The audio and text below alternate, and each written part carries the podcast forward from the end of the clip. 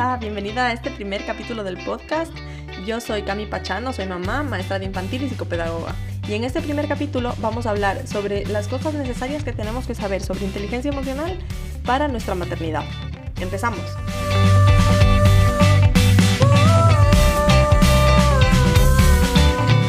El ser mamá me ha cambiado a mí la vida totalmente, sobre todo con la llegada de los Terrible 2.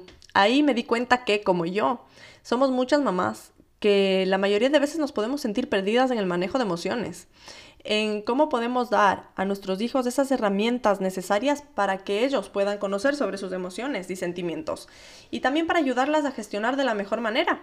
Incluso, no sé si les pasa, pero a mí muchas veces me paro a pensar en si estoy haciendo las cosas bien, si en verdad soy yo la que tengo el control de mis emociones o, mis emociones me están dominando, en cómo he, cómo he actuado con mi hijo según, según qué situaciones, eh, si pudiera haberlo hecho mejor. Entonces, muchas veces incluso eh, me llego a sentir culpable, culpable de mis actuaciones y pienso que, que, estoy haciendo algo mal en mi manera de criar y sobre todo eh, cuando llega una rabieta. Entonces, yo creo que estas dudas nos surgen a todas o, a la mayoría de mamás, en verdad. No, no conozco creo que a ninguna mamá que no le surjan estas dudas. Entonces, esto no se trata de, ser mamás perfectas, para nada.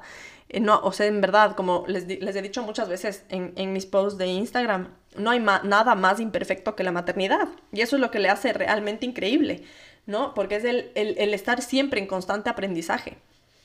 Em, eso, eso hace que, la maternidad en verdad sea un camino eh, muy, muy enriquecedor. Mm, es más que nada es ir aprendiendo en el camino a ser las mejores mamás posibles para nuestros hijos. Entonces, obviamente vamos a tener días malos, días que fallemos, que perdamos la paciencia y así. Pero lo, lo más importante es saber reconocer y trabajar principalmente en eso que nos hemos equivocado. Entonces, para entrar ya en el, tema de, inteligencia emocional, les voy a, decir una estadística que a mí me dejó loca. ¿Sabían que, que la competencia emocional de tus hijos corresponde el 80% de su éxito profesional a futuro? Esto implica que solamente el 20% será dado por sus capacidades cognitivas. Esto es una locura. Y en verdad es que no lo digo yo, lo dice la Agencia de Estados Unidos para el Desarrollo Internacional. Entonces, ¿qué quiere decir esto? esto quiere decir que si es que dotamos a nuestro hijo con las habilidades emocionales necesarias desde que son pequeñitos, estamos plantando ya una semilla y regándola para que a futuro dé los mejores frutos. Esto en verdad a mí me hace reflexionar un montón. Me hace reflexionar si es que en verdad estamos haciendo un buen trabajo o no en dedicar tanta importancia a lo académico. A ver, eh, no, no quiero que me malinterpretes no, no, mm, a ver, creo que es súper necesario, súper necesario tener una buena formación académica, porque es obvio que eso te abre muchísimas puertas. Pero también es sumamente necesario destinar tiempo y muchísimo trabajo a la educación emocional, tanto en casa como en el colegio. Supongo que entonces mm, te estás preguntando ya un poco, ya, pero, mm, o sea, todo esto súper bien, pero ¿por dónde empiezo? O sea, en verdad, ¿qué es esto de inteligencia emocional? Si en verdad mm, nunca has escuchado o has escuchado, pero en verdad no, sabes bien qué, de qué se trata este, este término, te voy a contar un poquito de, historia. Nada, ¿eh? Cinco minutos para no, para no aburrirles. Les cuento. La inteligencia emocional es la capacidad que tiene una persona de gestionar eficazmente sus emociones. Ya esto hace que, podamos conocerlas y reconocerlas en terceros, eh, o sea, poder reconocerlas en otras personas. Este es un término que fue acuñado por eh, Salovey y Mayer en 1990, pero más tarde lo adopta Goldman en 1996 para trabajarlo eh, a más profundidad, sobre todo en su famoso libro, en su famoso libro, tiene un montón de libros, ya este man es un crack. Pero bueno, la cuestión, eh, que él tiene un libro top, top, top que se llama Inteligencia Emocional, porque es importante, eh, porque es más importante que el cociente intelectual. ¿Ya? Entonces, a ver, los dos enfoques, tanto el de Solovey y Mayer como el de Goldman, en esencia son iguales. ¿Ya? En esencia son, son lo mismo. Pero es Goldman quien lo trabaja a mayor profundidad y lo desarrolla para conocerlo con todas las facetas que lo conocemos hoy en día.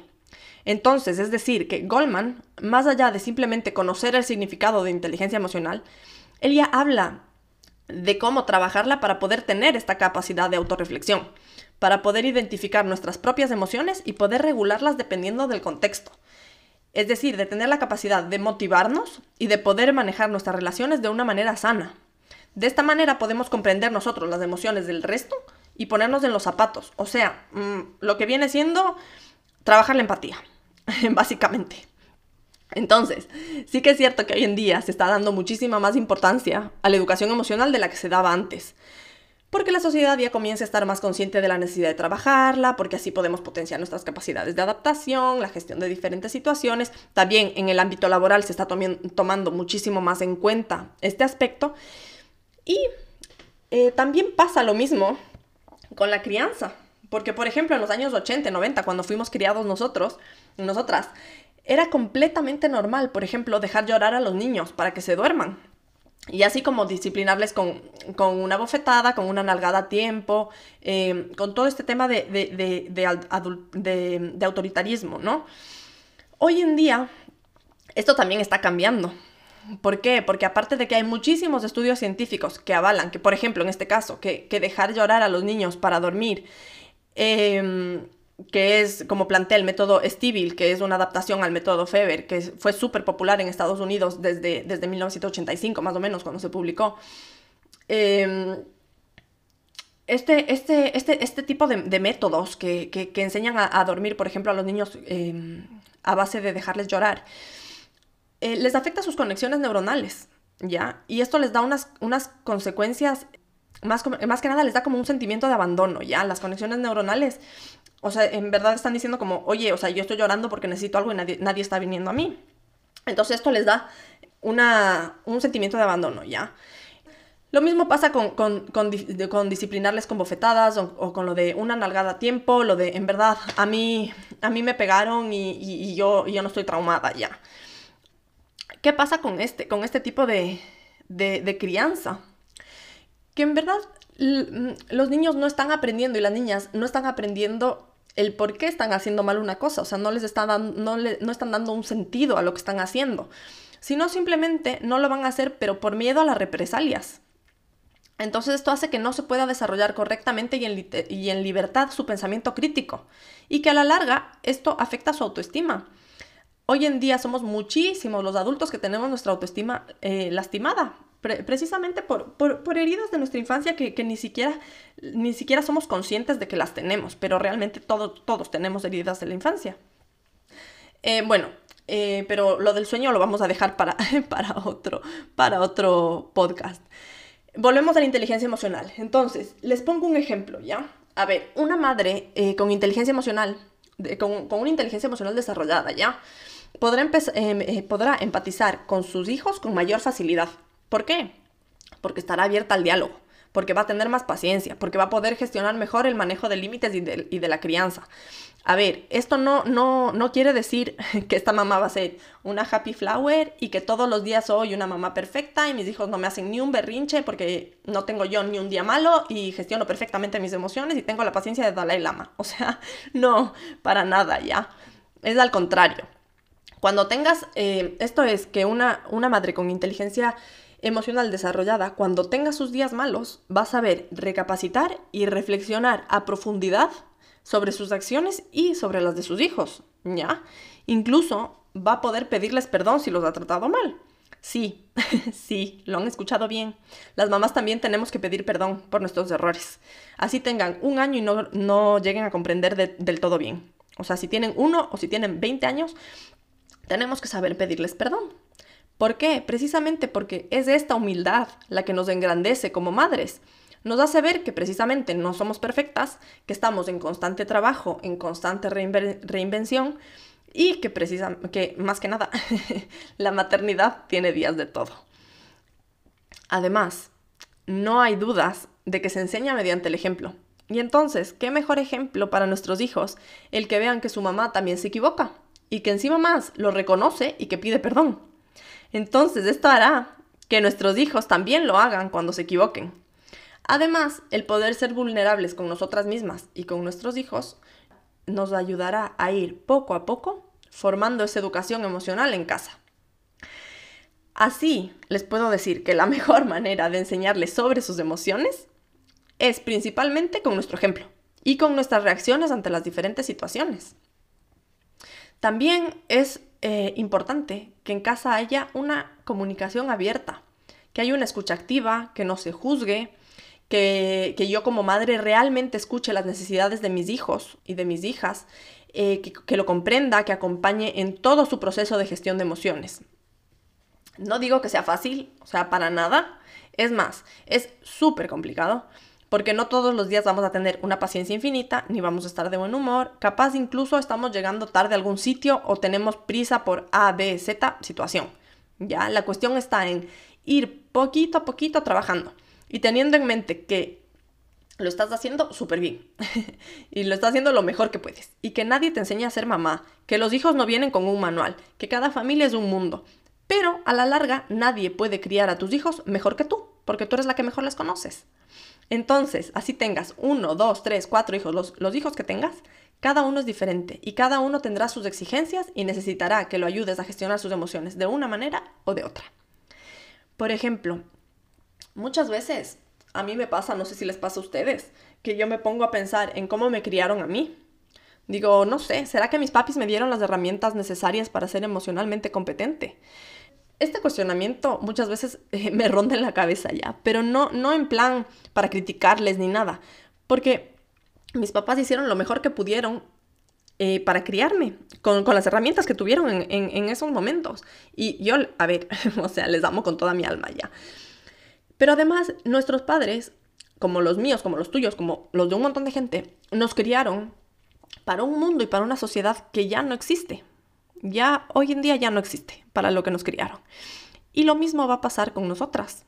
Nosotras estamos criando a hijos y a hijas para una sociedad que no existe todavía y que cuando ellos lleguen, o sea, ya va a estar un poco desfasado. Entonces, es un poco criar para para algo que no sabemos qué va a pasar ni cómo va a ser, ¿ya? Entonces, a base de eso, por ejemplo, yo intento hacer un trabajo de introspección para, después poder polarizarlo y ver en qué estoy fallando. Entonces, ¿qué me hace falta trabajar en mí? ¿Cuáles son mis fortalezas, mis debilidades? ¿Qué ha pasado en mi infancia? ¿Qué, puedo, qué, puedo, qué asunto puedo tener que no, que no lo resuelto todavía? Es, todo un trabajo que es largo. Y de, esta manera ir poco a poco eh, trabajando precisamente con mi hijo, pero de una manera un poco más intuitiva, lo que básicamente quiero dejarles con este capítulo es que es súper importante que trabajes las emociones con tus hijos como te hubiese gustado que tus padres lo hagan contigo. Pensando en que hoy en día y para la sociedad en la que vivimos y el futuro en el que tus hijos se van a desenvolver, es, es indispensable tener personas emocionalmente competentes. Sobre todo que tengan una capacidad de manejar sus propias emociones, pero a la vez ser empáticos y saber ayudar al otro. Esto es básico. La revolución de la inteligencia emocional en, la sociedad ha llegado para quedarse y en verdad yo no puedo estar más feliz. para mí significa dejar de lado todo un estilo de crianza tradicional y autoritario que ha estado instaurado en la sociedad desde los años 50, o sea, centrado siempre en el adulto. Entonces para mí esto es darle una vuelta completamente a todo y empezar a criar, y, o sea, como empezar a tener todas las herramientas necesarias para poder criar en base al respeto, al razonamiento, a las necesidades de mi hijo, en, ponerse en el lugar del otro, una crianza positiva y sobre todo una maternidad que fluya, también dando voz a, los niños y, centrándonos en, que, en cubrir sus necesidades y en que muchas veces estamos nosotros tan ensimismados en en nuestro mundo de adultos, que no, damos, no nos damos cuenta que ellos también tienen un mundo de niños que tenemos que respetar y muchas veces nos daría bien también entrar en ese, en ese, en ese mundo. Que ellos están más que felices de abrirnos las puertas cuando sea para, que, para volver a ser niños una vez más. Entonces, así, em, poco a poco tengo, el eh, tengo la idea de que de esta manera vamos a ir formando una, una personita con una personalidad fuerte y sobre todo que no tenga miedo de expresar lo que siente. Que no tenga miedo de decir no por el hecho de encajar en un grupo. Que exponga sus, opiniones con fundamento y con respeto.